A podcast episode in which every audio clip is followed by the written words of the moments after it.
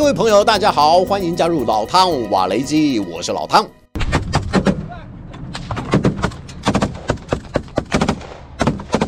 一抵达交战区，乌克兰第三突击旅官兵丝毫不犹豫，扣下扳机就不肯松手。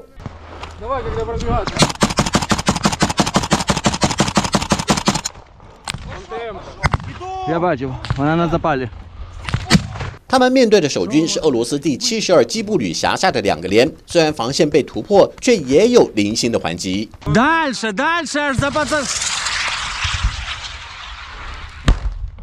俄军发射一枚火箭弹，越过第三突击旅官兵的头上，在他们后方十多公尺处爆炸。对于敌方如此苍白又无力的回击，乌克兰这支战斗部队决定以更凶猛的火力，给予俄军最具有破坏性的火力压制。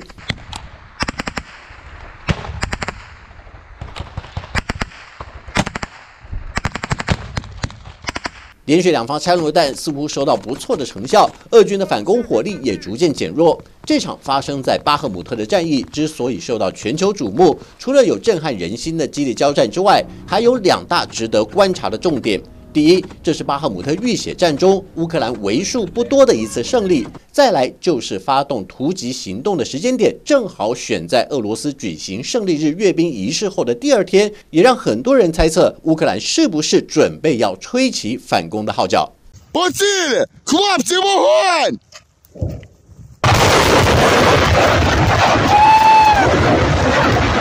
因为就在胜利日当天晚间，同样驻防在巴赫姆特的一支乌克兰炮兵部队，朝俄军防线送出上百枚 BM 二一冰雹式多管火箭弹，似乎是向前线的俄军说：“你们在国内放烟火庆祝胜利日，我们同样礼尚往来，要在乌克兰的领地上送给俄罗斯部队一个惊喜。”这两波攻势相隔的时间如此之短，显然早就排定在乌克兰军方的作战计划中。如果不是反攻行动的前兆，又该如何解释？对此，澳洲退役少将瑞安认为，如果单就这两场反击作战就认定是乌克兰的反攻行动，恐怕言之过早，也失之武断。毕竟，从各国的情资上判读，可以证明的是，乌克兰部队已经蓄势待发，而且也暴露出俄军在巴赫姆特战局里的三大弱点。首先是装备和弹药短缺的情况，可能远比俄罗斯官方的说法还要严重许多。即便乌克兰守军仍然不断受到俄军的攻击，但是使用长城火力和重炮的次数已经比以往少了许多，而且都属于零星式的反击，绝大多数还是采取无人机的小规模袭扰行动。 Бігом до машини всі!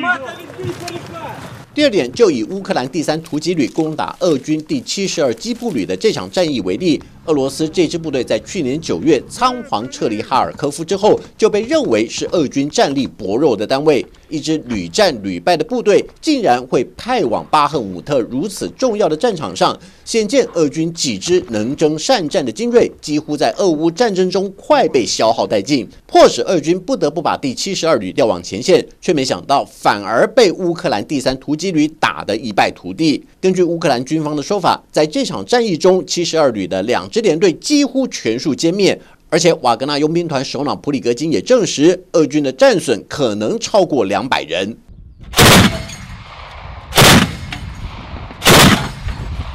乌克兰军事专家日丹诺夫也指出，就目前的战事发展来看，俄军的战略目标和战术执行出现了进退失据的情况。俄罗斯究竟是要拿下巴赫姆特，还是只想守住占领区？每个部队的行动似乎并不一致，作战步调杂乱无章，单位主官又各自为政，不但打乱了原定的进攻计划，也凸显出俄军战区最高指挥官在领导统御和部队间的协作调度上几乎无能为力。反观乌克兰部队，不但目标明确，各单位之间的配合也堪称得宜。守住巴赫姆特就是最高原则。如果说在巴赫姆特浴血战中，对战局变化看得最清楚的俄军指挥官，应该就是瓦格纳首脑普里格金，因为他已经向俄罗斯高层提出警告。乌克兰军方正试图从巴赫姆特侧翼撕开一道缺口，并且在扎波罗热集结了多支部队。所谓的反攻行动很有可能会在这个地区展开。对于普里格金的看法，澳洲退役少将瑞安虽然不算百分之百认同，但他也认为普里格金的判断也不完全是毫无根据。瑞安分析，从扎波罗热发起反攻确实对乌克兰比较有利，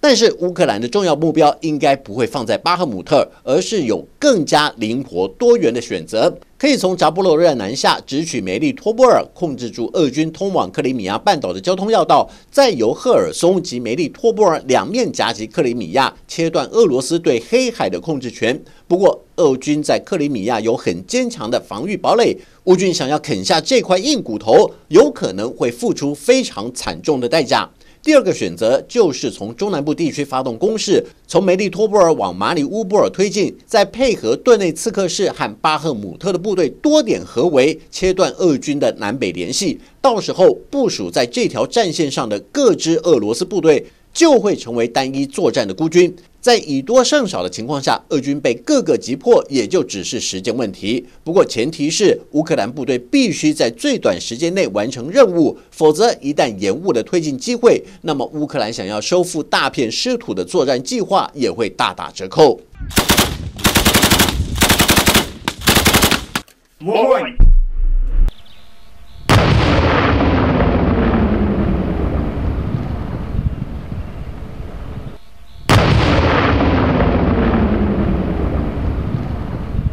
不过，对乌克兰有利的是，在接受西方援助和军事训练下，他们不但在扎波罗热展开密集演训，而且各部队也已经具备多兵种协同作战的观念。步兵要在工兵清除俄军防御工事，开辟出一条相对安全的推进路线下，配合炮兵的集火掩护，以及具有机动力和猛烈火力的装甲兵掩护下，以相对较低的战损率进入战场扫荡敌人。尤其在多兵种协作下，必须要有非常缜密的配合，才能提高获胜的几率。或许正是因为如此，乌克兰的反攻计划在所有软硬体都未臻成熟的情况下，只能暂时按兵不动，就等各项准备完成整合的那一天，才会吹响反攻的号角。好了，就到这里，我们下次见。想看最完整的新闻内容，记得下载 TVBS 新闻网 APP。